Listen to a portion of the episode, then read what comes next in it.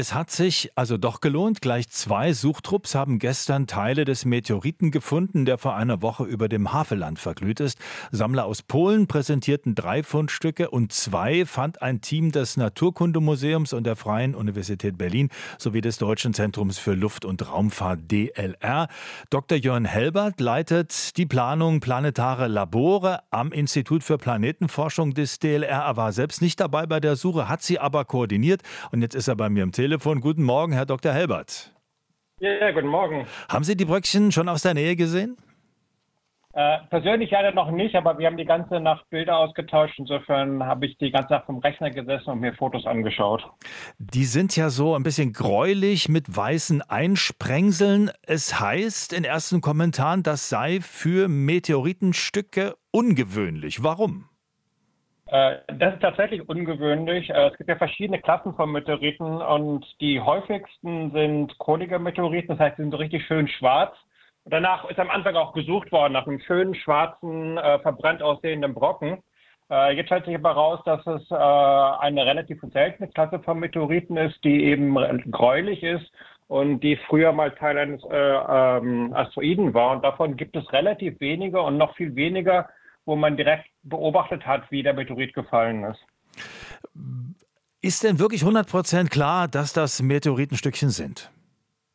Äh, das ist klar inzwischen, ja. Also am Anfang äh, waren wir vorsichtig, ich würde nicht sagen skeptisch, aber vorsichtig, das sollte man ja immer sein. Äh, aber inzwischen ist es klar, dass es tatsächlich Meteoritenstücke sind. Wie wichtig sind die jetzt für die Wissenschaft? Also werden die jetzt äh, bearbeitet? Werden die so ein bisschen, also spaltet man da was ab, guckt sich dann genau die Materialien an oder was macht man jetzt mit diesen Teilen? Äh, ja, genau. Also die werden jetzt im Detail untersucht werden. Die sind interessant aus verschiedenen Gründen. Also zum einen, weil wir jetzt hier tatsächlich gesehen haben, wie der Meteorit gekommen ist, äh, also die, die Beobachtung selber gehabt haben, wann er genau in die Atmosphäre eingetreten ist, aus welcher Richtung. Das heißt, wir können was darüber lernen, wie man diese Beobachtung zusammenbringt mit dem, was dann tatsächlich äh, am Boden ankommt.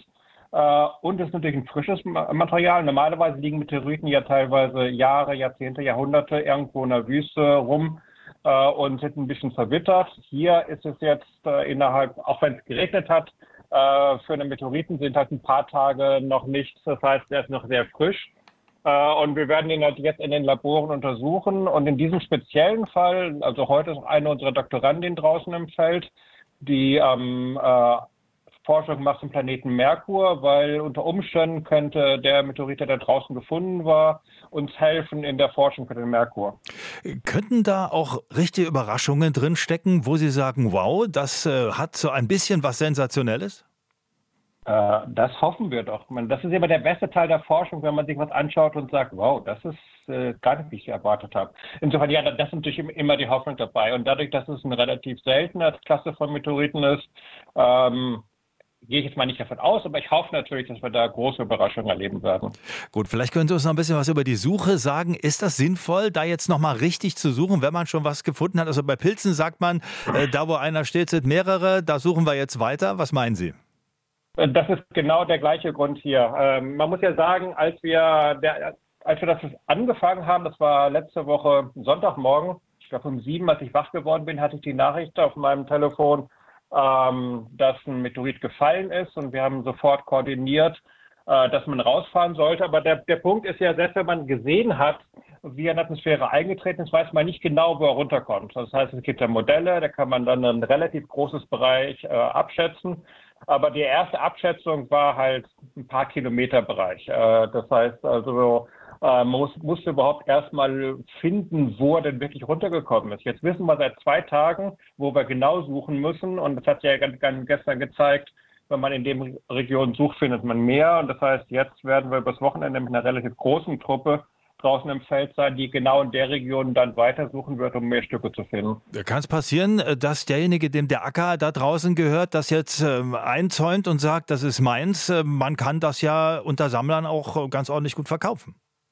Äh, das ist eine lange Diskussion, äh, wo es auch viel Rechtsrettung gibt, aber die, die Grundlage ist erstmal, dass Objekte, die aus dem Weltraum kommen, niemand bzw. der Menschheit gehören und darunter fallen Meteoriten. Äh, insofern denke ich, hoffe ich mal, dass wir da keine größeren Diskussionen drum haben werden. Und gestern zwar ja auch mit der Gemeinde zusammen, zum Beispiel gab es gestern eine Vorstellung, also die Gemeinde ist sehr froh darüber, dass sie da so einen, so einen tollen Fund aus dem Weltraum bei sich haben. Danke herzlich, Herr Dr. Helbert. Ja, ich danke Ihnen. RBB 24 Inforadio vom Rundfunk Berlin-Brandenburg.